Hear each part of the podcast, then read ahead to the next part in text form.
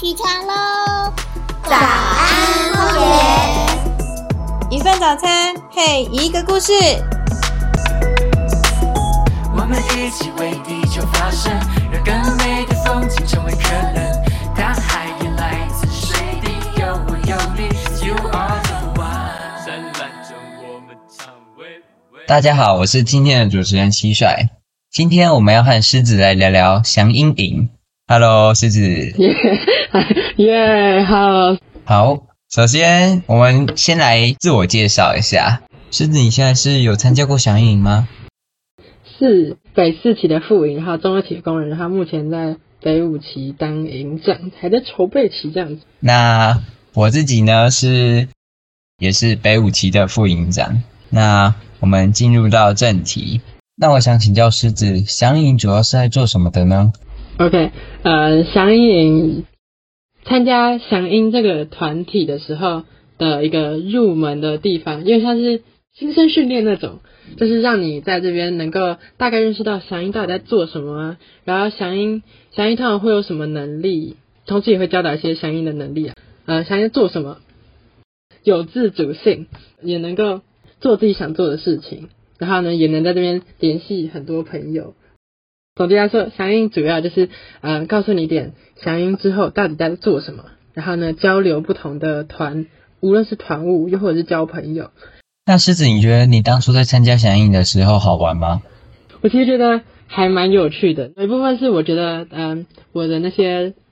队服啊，又或者是那些营长、副营长，他们都很会讲话，然后又很会带团队气氛。这也算是一个我为什么当初会蛮想参加响应团的原因，是因为我也想希望之后的自己能够跟那些工人一样，能够嗯那么的会表达，又或者是上台的时候能够很有自信的感觉，就他们在台上感觉闪闪闪发光，我就有点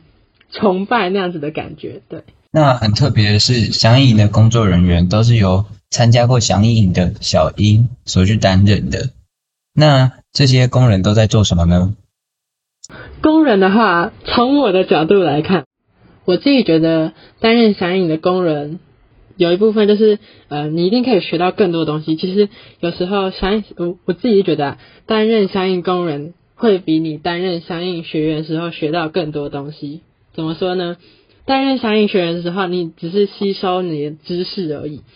但是担任工人的话就不一样了，你呃，我们差不多是半年前会开始做经期准备，就是半年前就开始动工这样子。所以你在这半年时候，你有可能会接客啊，又有可能会担任小队服。那你就是在这半年的时候，你会学习很多能力，呃，无论是因为你接客之后发现啊不行，如果上的不好的话，会被学员看不起。因此那两天你们看到的就只是工人表现出来的那两天，但是他们半年前他其实根本跟你们差跟学员差不多，但是他在这半年之中学习到了很多能力，导致呃那个时候在当学员的我们会觉得这些工人很厉害，所以其实我觉得工人学的东西会比学员还要多很多，无论是呃团队操作，然后团队带领啊。关于他的课堂内的事情，比如说有些课程是在讲团集会要如何办，那他可能就会自己也去更加了解团集会这件事情。那狮子刚刚也有提到说祥鹰课程的部分，对不对？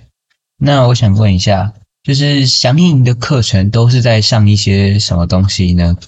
祥鹰营每一次的课程都不太一样，呃，要取决于当次营长想要传达到的感觉。那其实祥鹰营的课程。有可能名称不太，或者是会多多少少会有点不太一样，但是总归来说，相应的课程当然都是希望能够让新进小鹰能够认加更加认识呃祥鹰这个团体到底在做什么，然后以及呃让他们觉得祥鹰是一个很有趣的地方，还会给予一些有关于之后在祥鹰团可能会使用到的能力。希望新进小鹰能够觉得祥鹰祥鹰团这个地方是一个自主性很高，然后很有趣的地方，这样。那最后我想问狮子的就是，你在祥鹰营里面最大的收获是什么？那像我，我就觉得我在当讲师的时候，我那时候收获真的很大，因为我从在准备这个课程当中，我去查了蛮多资料的，最后也有呈现给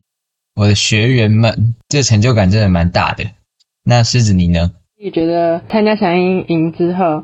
收获到了很多很可贵的友谊，无论是呃中二期还是北五期，我都认识了来自不同、来自台中啊、来自新竹的朋友们，然后在后续也有继续呃互动，或者是去到别人家住啊，去别人家玩这样子，所以我自己觉得，嗯，除了在里面磨练自己之外，还有一部分让我继续想参加响应，又或者是想当营长的原因，是因为可以在里面认识到很多 很酷的好朋友。那这一次的节目就要在这边告一个段落了，大家按赞、订阅还有分享，早安荒野哦，拜拜，拜拜，呼呼。采取行动，以免永远失去机会。我们一起为地球发声，让更美的